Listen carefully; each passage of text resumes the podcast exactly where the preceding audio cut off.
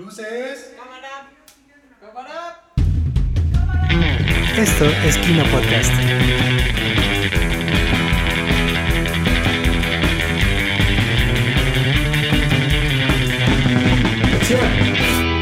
Comenzamos.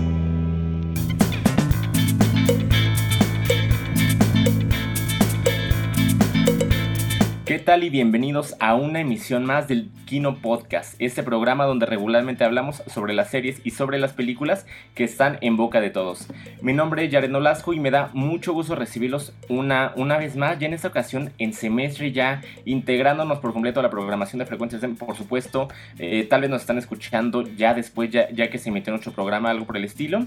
Muchas gracias aún así por escucharnos y en esta ocasión estoy muy feliz porque estoy recibiendo a integrantes nuevos que ya conocen a, en de Kino, pero que es la primera vez que se están integrando al podcast. Por un lado tengo a Jesús Arriola, ¿cómo estás? Hola Yared, pues muy feliz de estar aquí en el podcast, ya por fin pude estar. Y pues vamos a ver qué temas les traemos hoy. Así es, Nis Rodríguez, ¿cómo estás? Hola, ¿qué tal Jared? Estoy bastante emocionado porque creo que por primera vez tenemos dos películas, bueno, una película y una serie que verdaderamente nos fascinaron y pues que no queremos spoilear más la sorpresa de lo que vamos a decir, ¿verdad? Bueno, considera que ya la gente está viendo el título del podcast, posiblemente ya sea un spoiler en sí, pero Karen eh, Carrillo, ya nos estás tú acompañando por primera vez en Kino, ¿cómo estás? Hola, estoy muy bien, estoy muy emocionada de estar y al igual que mis compañeros, eh, me emociona mucho lo que comentaremos porque creo que apela mucho a la nostalgia en esta ocasión. Sí, estoy totalmente de acuerdo contigo, eh, Karen, con lo que estás diciendo. Y pues sí, simplemente para ya no darle más emoción a las... Vamos a comenzar. Y la película que platicar el día de hoy es la de Escuadrón Suicida, ya el famoso Suicide Squad de James Gunn. Entonces, Nisos, platícanos un poquito de qué ve esta película, un poquito de cuál es el trasfondo que tiene. Claro que sí, Jared. De hecho, si me permites, voy a proceder a leerles la sinopsis oficial que fue publicada por James Gunn y por los cines, y así va. Bienvenidos al infierno, también conocido como Bell Reeve, la prisión con la tasa de mortalidad más alta en los Estados Unidos de América, donde cumplen condena los peores supervillanos y que harán cualquier cosa para salir, Incluso unirse a la misión super secreta en el super secreto proyecto Task Force X. La tarea de vida muerte de hoy, acompañar un selecto grupo de convictos que incluyen a Bloodsport, Peacemaker, Captain Boomerang, Ratcatcher 2, Savant, King Shark, Blackguard, Javelin y la psicópata favorita de todos, Harley Quinn. Después, darles armas y dejarles caer, literalmente, en la remota isla llena de enemigos de corto maltese. Después de caminar a, o a través de una jungla repleta de adversarios militantes y fuerzas guerrilleras a cada paso, el escuadrón está en una misión de búsqueda y destrucción con un solo, perdón, con solo el coronel Rick Flag en el suelo para que se comporten, y con la voz de Amanda Waller en sus oídos para rastrear cada uno de sus movimientos. Y como siempre, un movimiento en falso y están muertos, ya sea a manos de sus oponentes, un compañero de equipo o incluso la propia Waller. Si alguien quiere hacer apuestas, todas están en su contra, contra todos ellos. Eso es básicamente lo que nos dice James Gunn. Y más que ser una secuela del Escuadrón Suicida, esta película resulta más como una reinterpretación de lo que pudo haber sido el Escuadrón Suicida si desde un inicio se hubiera tomado como lo que se quiso tomar al final, que era una parodia de estos equipos de superhéroes, pero ahora con supervillanos. Esta película creo que es, es importante destacar desde ahorita, es muchísimo más violenta, muchísimo más también libre, se permite bastantes vaya la redundancia, libertades al momento de escribir su guion y de tratar a sus personajes. Bastante entretenida y pues no sé ustedes qué opinen que ya la vieron. Sí, de hecho algo que es muy importante que mencionemos es de que si hay personajes que regresan de la primera parte, entre comillas, como Margot Robbie o como Viola Davis. Sin embargo, nos encontramos con un montón de nuevas caras. De entrada, eh, Idris Elba o John Cena, que de verdad se roban la película. Y algo que, que tenemos que mencionar también es que esta es una película clasificación C, es decir, que no es apta para todo público. Sin embargo, algo que yo sentí es que no hay escena que realmente estén de más. O sea, sí hay escenas violentas y muy violentas, pero no de alguna, no este, no, no desmedida la violencia, no, no, no exagerada, sino que está llevada en, en cierto de cierta manera bien. Este, hay, hay palabras altisonantes, sin embargo, no todo el contenido son palabras altisonantes. O sea, me parece que está bien llevado. Entonces, tú, Karen, ¿tú qué nos puedes decir al respecto de la película?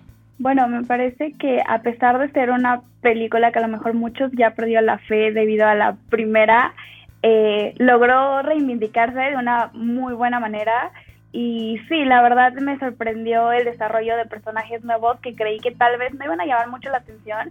Y como lo dicen, eh, muchas veces son los que se robaron la pantalla a lo largo de la película. Sí, así es, y justamente lo que mencionábamos, ya los personajes, el principal es eh, el de Idris Elba, eh, el de John Cena, que, que termina pasándolo con él, que es este, pues que es importante para el desarrollo de la historia, sin embargo, la que en, todo, en todas las escenas en, las que sale Jesús, eh, se roba las escenas es Harley Quinn. Sí, pues ya estábamos acostumbrados a este papel de Harley Quinn y más con su película de Aves de Presa, pues creo que ya los fanáticos la tienen muy bien identificada y de por sí ya existía cierta emoción por este personaje, ¿no? Desde los cómics. Entonces pues ya verla en tres películas seguidas yo creo que es algo que ya todos tenían esperados, además de que pues DC como que en esta nueva etapa está experimentando de qué puedo hacer, qué no puedo hacer, ¿no? Como que ya se dio cuenta que no tiene que seguir los mismos pasos que la otra cadena. Entonces pues está viendo de aquí, le, aquí me meto porque ellos no han entrado en este tema, ¿no? De que sus películas son un poquito más violentas. Pero al final de cuentas creo que el universo de DC es así, ¿no? Un poco más oscuro, más fuerte. Entonces pues creo que hasta ahorita van viendo de por aquí voy en buen camino y esto les está gustando. Entonces pues si siguen esta línea y con los personajes que tienen y les dan un buen desarrollo, pues yo creo que pues sí pueden hacer muy buenas cosas. Mencionas algo muy importante, Jesús, y es que decías de que ya se dieron cuenta de que no deben seguir la misma línea de la competencia. Sin embargo, Jesús, el que está dirigiendo la película, pues justamente viene de la competencia, y, y es el trabajo que tuvo con los Guardianes de la Galaxia, que es realmente este equipo desconocido para el público en general, y cómo los hizo pues unas rockstars, lo que lo lleva a dirigir esta, esta secuela, ¿no? Así es, de hecho aquí podemos apreciar incluso a un James Gunn muchísimo más, por decirlo de alguna manera, James Gunniano que incluso los Guardianes de la Galaxia.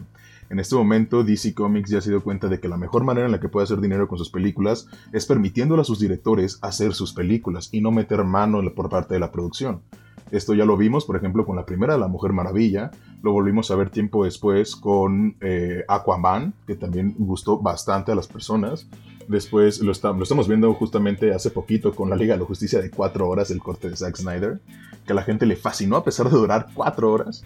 Y se está reafirmando con The Suicide Squad. James Gunn hizo lo que quiso con quienes quiso. Desde que empieza la película y vemos cómo se muere este pajarito así de repente es como, sí, esto es James Gunn, esto es distinto a lo que hemos visto, enséñame qué me quieres mostrar. La verdad, empieza mostrándose como es y nunca baja esa energía. Solamente se mantiene, se mantiene, sube y luego se mantiene de nuevo. No hay momento en, lo que la, en el que la película sea aburrida, los diálogos son bastante humanos, muchos de los gags son increíbles, en serio. Los chistes, por ejemplo, con eh, Peacemaker, que en este caso es este, John Cena, a mí me mataron de la risa. También aquí hay una especie de, comedia medio negra con un trastorno psicológico de uno de nuestros protagonistas que también me fascinó, me pareció fascinante. En general, muy James Gunn, muy bien hecha y también muy bien actuada, ¿no? Pues los actores son de primera mano, no se les puede pedir menos. Sí, dirección de primer nivel, actuaciones de primer nivel. Y sí, hay que decir esto, es una película total y completamente palomera, pero de verdad son unas dos horas y 12 minutos bastante bien invertidos a mi parecer. Y Karen, algo que me gustó muchísimo a mí es que es de estas películas donde te das cuenta que el cast se la pasó muy bien mientras lo estaba haciendo. No sé si notaste algo similar. Sí, creo que es muy importante la química de los actores. Eh, que probablemente sea fuera de la pantalla, pero es algo que nosotros como espectadores podemos percibir eh, en sus interacciones dentro de, de, la película.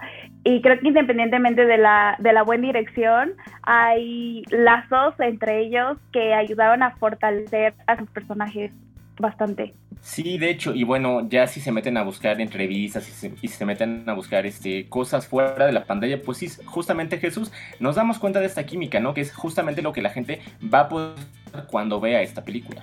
Sí, a final de cuentas, pues, más allá de ver la película, ¿no? Como que te das cuenta de cada personaje individual y también colectivamente.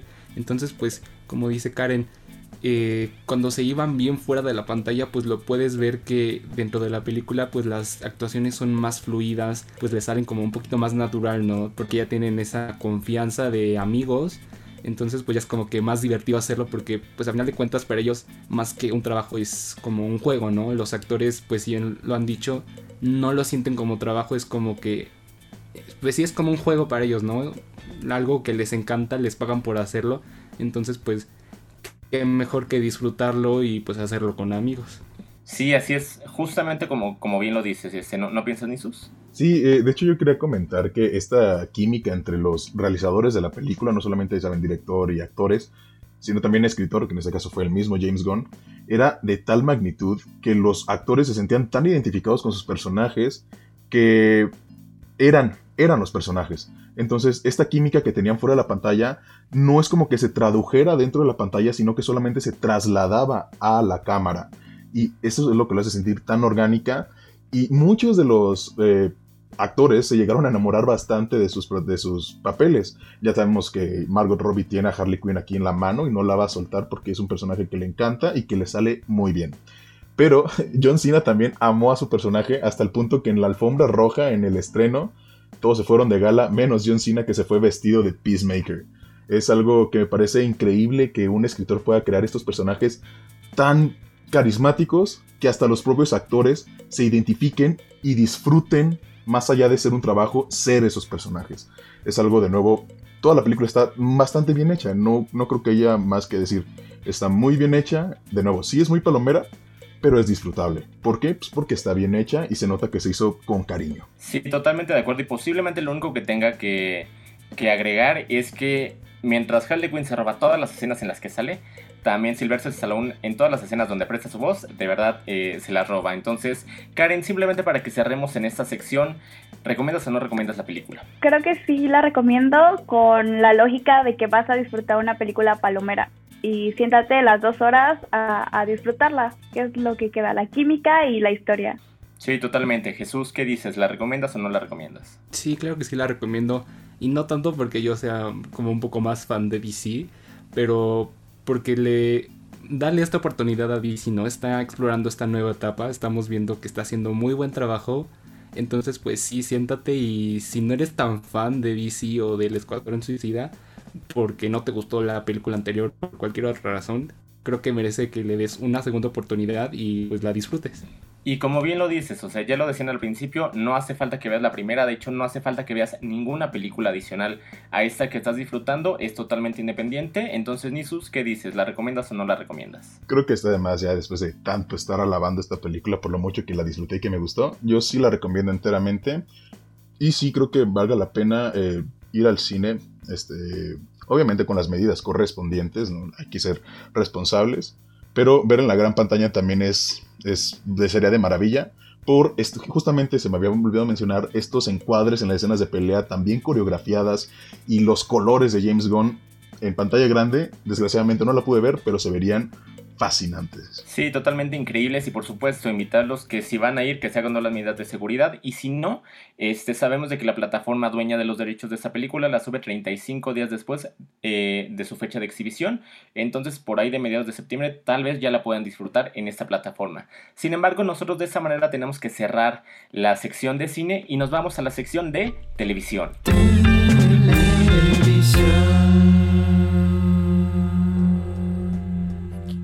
Y estamos de regreso en el podcast de Kino, ahora para televisión, una serie bastante especial y como ya lo decíamos al inicio del podcast, que nos da muchísima nostalgia de poder ver. Entonces, Karen, platícanos, pues de qué vamos a hablar en, en esta sección. Bueno, en esta sección vamos a hablar de Monsters at Work, que es la nueva serie animada que prepara Disney y Pixar y exclusivamente para su servicio de streaming.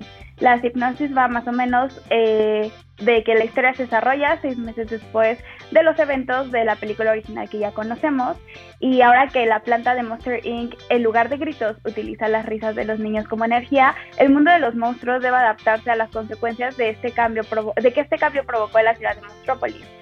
Y bueno, es aquí donde nos introducen a un nuevo personaje llamado Tyler Toxon, un joven monstruo, busca ser reclutado de la planta para cumplir el sueño de su vida, que es trabajar junto a sus ídolos, Mike Wazowski y Soli, que son personajes que nosotros ya conocemos. Sí, de hecho, es una serie totalmente de comedia, es una serie totalmente de nostalgia, y de hecho, ahí mismo en los, en los, en algunos diálogos mencionan este, híjole, siento que fueron años que no te veía, y en la misma serie dicen, no, pues es que yo siento, pues es que nada más fueron unas semanas, ¿no? Este, son el tipo de cosas muy bien llevadas y que de hecho para quienes la disfrutan en su versión original, regresan tanto Billy Crystal como John Goodman a sus papeles protagonistas de Mike y Sully. Entonces, Jesús, ¿Tú qué sentiste, tú qué viste de esa serie? Pues fue como un poco nostalgia, ¿no? Porque después de eh, Monsters University pensé que ya no iba a haber nada más. Entonces pues volver a ver a Mike y a Soli otra vez en pantallas como de, ah, qué bonito, ¿no? Porque te, recuerda cuando eras más pequeño y veías este Monster Inc. Entonces pues volverlos a ver si es como que te recuerda tu infancia yo la vi doblada porque sinceramente eh, vi que Jerry Velázquez iba a doblar a Taylor, entonces pues dije la voy a ver doblada porque pues la verdad se hizo un, buen trabajo, me gustó mucho cómo hace doblaje Jerry Velázquez, siempre se ha mm, pues lucido en sus doblajes, entonces pues si la quieren ver doblada, yo sí se la recomiendo, está sí vale la pena, pero pues si también la quieren ver en el idioma original, pues totalmente recomendada porque pues regresan los los actores de voz originales. Sí, así es. Y ahora Nisus, algo que me llamó mucho la atención es justamente esta, pues que ya está pensado para la gente que vio en su infancia la serie, porque de hecho hay muchos chistes de cómo es la vida laboral, de cómo es la experiencia universitaria, de todas estas cosas que posiblemente, o sea, obvio sí es para toda la familia, pero hay cosas que sí entiendes únicamente cuando ya pasaste esas etapas, ¿no? Justamente, y de hecho algo por lo que la serie se hizo muy famosa, antes incluso de salir oficialmente, es porque todos le daban esta perspectiva de va a tratar el tema de cómo la universidad te prepara para trabajos que ya no existen. En este caso, en la serie, pues es muy, muy dado así, o sea, muy presentado frente a tus ojos. Sin embargo, también es real esto que sí sucede mucho en la vida real y con lo que siento que los realizadores se sentían también identificados y se siente por eso tan natural. Eh, son personas que estudiaron, que crearon procesos o aprendieron procesos para una vida laboral que ya no existe y como mencionas, existen muchos chistes que van dirigidos justamente a esta realización que tienen los universitarios cuando se gradúan. Esta, no, no desprecio, sino como esta tristeza inherente al enfrentarte a un mundo laboral para el que no estás preparado, pero para el cual creías estar preparado, es algo que se siente, pero también se siente en este tipo de logias, por llamar de alguna manera, dentro del trabajo, como la, la misma vida laboral te va metiendo hacia donde debes estar, ¿no? entre comillas, obviamente y cómo todo esto es parte justamente de la vida. Existen también varios chistes, incluso de la vida en familia, es justamente de lo que hablábamos ya antes de empezar el programa. Eh, este gag que hay en, un, en el tercer capítulo, fascinante de, ah, yo quería esto para nuestra vida, pero fue antes de que tuviéramos a la bebé. Es como, es exquisito, la verdad, es uno de mis chistes favoritos de toda la serie. Pero sí, como mencionas, tienen comedia obviamente de pastelazo para los niños, pero también tiene estos chistes que tienen, no sé llamarlo un poco más a profundidad, pero sí están tratados más en la realidad para que lo disfrute justamente toda la familia, sin excepción. Sí, y Karen, algo que me pareció muy interesante es de que creo que una virtud que tiene la serie es que no, no desgasta a los personajes que ya conocíamos previamente este, a través de estar sobreexponiendo su imagen y, y, y exagerando estas características que conocíamos, sino que toda esa responsabilidad se la da al nuevo equipo que nos está presentando, ¿no? Creo que es algo de mucho valor para la serie.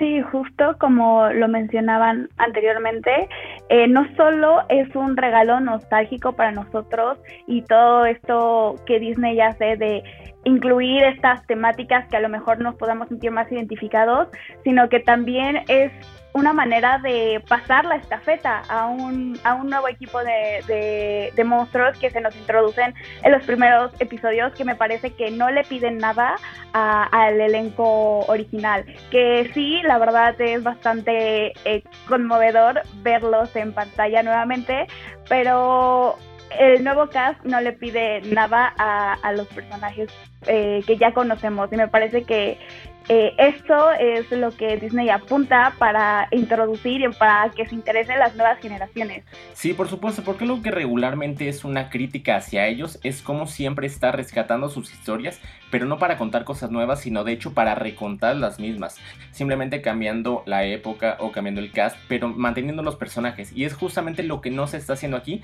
sino que está tomando cosas que ya tiene y las está, digamos, la, eh, alargando de alguna manera justamente para no contarnos lo mismo y sí tener una referencia, una base Jesús, pero que nos cuente algo nuevo a partir de lo que ya sabemos. Sí, justamente pues estos antiguos personajes están un poquito más como de apoyo, ¿no? Como para ubicarnos contextualmente en donde, en donde nos quedamos. porque básicamente no están retomando o están retomando muy pocas cosas de las películas pasadas. Por ejemplo, los glitch que hacen acerca de Boo. Entonces, pero no te dan no te dan como que ese retroceso a las otras películas, no es como que un apoyo para la situación que está sucediendo. Entonces creo que lo están haciendo muy bien de no estancarse, de retomando lo demás, que es a lo que los fans no les gusta, ¿no? Es de me gustaba más la versión anterior o no lo hicieron bien porque se enfocaron mucho en el pasado. Y al contrario, están dándole como que todo el, eh, el apoyo a estos nuevos personajes para que pues si tienen planes de seguirlo, entonces pues sean ellos quien se queden con el protagonismo de la serie y pues tengamos como la oportunidad de decirle adiós a estos viejos personajes. Y pues sí, creo que es un buen trabajo el que están haciendo todos los guionistas de, de Disney. Sí, así es. Es lo que ya comentaban hace un rato, ¿no? Es pasar la estafeta, es decirle, sabes que a partir de ahora tú te vas a hacer cargo, pero nosotros ya te dejamos como ese terreno ya listo para que tú lo puedas trabajar. Y, creo que está muy bien eso, ¿no? Porque justamente en vivimos en esta época en la que se están retomando historias y se están retomando, no solamente en la compañía que está sacando esto, sino que estamos viendo en los últimos ¿qué te gusta? Cinco años, cómo están sacando nuevas versiones de historias de, series, o cómo están lanzando nuevos episodios, o cómo están, eh, pues, dejando esas historias que ya habían quedado muy bien concluidas, las están reabriendo y ya están como, pues, por decirlo de alguna manera, como desbaratando lo que ya se había establecido, ¿no? Sí, eh, es una constante, de hecho, justamente en esta generación de este, historiadores, bueno, no historiadores, de contadores de historias, el reinventar ciertas historias ya que ya conocíamos, e incluso con mitos clásicos, ¿no? Dentro de la misma sociedad, bueno, de las redes sociales más bien. La manera en la que se han reinventado, por ejemplo, el mito de Medusa para representar los valores de hoy en día con base en un mito griego, pues ya añejo, por decirlo de alguna manera. Es algo que nos estamos teniendo un nuevo interés para humanizar y darles otra perspectiva a estos personajes que ya habíamos categorizado antes como uno solo. Entonces, tenemos a los monstruos, ¿no? Que nosotros los conocemos como personas súper confiables y solamente estaba Soli, que era un poquito, era, un monstruo imponente, pero con un poquito de, desconcierto en lo que quería. Teníamos a Mike Wazowski, que era literalmente todo lo contrario, era una persona no imponente, pero seguro de sí mismo. Y aquí, como lo mencionan, te, lo muestra, te los muestran, pero un poquito, para que no te sientas desconcertado al momento de entrar, para después mostrarte ahora lo que son los verdaderos monstruos o los que habían sido los monstruos de segundo plato, por decirlo de una forma, durante, pues, ya saben, Monsters Inc. y Monsters University. Aquí nos lo muestran en primera parte y le toman mucho protagonismo, por ejemplo, al departamento de mantenimiento, ¿no? Este, que es como una manera, otra perspectiva de contar la historia justamente de una empresa. Es algo que de nuevo me parece fascinante y que han estado llevando bastante bien y con un caminito que, debo ser sincero, me encanta cómo lo está manejando Disney Pixar últimamente, tanto en sus películas como en sus series y que aquí también se refleja. Sí, de hecho, toman muy bien el material de origen y simplemente a partir de eso la, van trabajando. Entonces, Karen, simplemente para que nosotros cerremos, ¿recomiendas o no recomiendas la serie? Sí, 100% la recomiendo y creo que algo que les recomendaría es no compararla con sus predecesoras y sí, tener esta mente abierta y dejarte sorprender y también tomarla como lo que es, una serie animada dirigida mayormente para niños. Sí, de acuerdo, y simplemente, este, ya, bien lo dices, no hay que comparar, hay que disfrutar las dos producciones. Jesús, ¿tú qué dices? ¿La recomiendas o no? Sí, yo también 100% la recomiendo, seas adulto, seas niño, seas adolescente. Te va a gustar, si te gustó Monsters Inc., Monsters University, te va a gustar porque pues es un, un acercamiento completamente diferente al que estábamos acostumbrados. Entonces pues también son personajes un poco más maduros. Entonces pues no es... Mm, no creo que aplique este, con este pretexto de, ay, es que son caricaturas, ¿no? O sea, creo que los diálogos están bastante bien hechos, entonces pues sí, te va a gustar. Inisus, muy rápidamente para cerrar, ¿la recomiendas o no la recomiendas? Al 100%, porque también se nos olvidó mencionar, la animación está en su punto. Sinceramente, tal vez no es el nivel de Toy Story 4 o incluso, o incluso Luca, pero es un nivel bastante superior a lo que ya habíamos visto incluso del mismo Pixar antes. 100% lo recomiendo. Así es, y bueno, mi garantía simplemente es que las dos horas más o menos que me tomó ver los siete episodios que se han publicado hasta ahora, me la pasé riendo en todos los minutos. Entonces, pues de esa manera nosotros tenemos que cerrar esta edición de Kino Podcast. Los invitamos a que por supuesto nos sigan en las siguientes emisiones, que nos sigan también en el programa en vivo que se emite los jueves a la una de la tarde por Frecuencia SEM y que nos sigan en, nuestras redes sociales, arroba Frecuencia SEM Kino, tanto en Facebook como en Instagram y en arroba FSM Kino en Twitter. Muchas gracias gracias y nos encontramos muy pronto.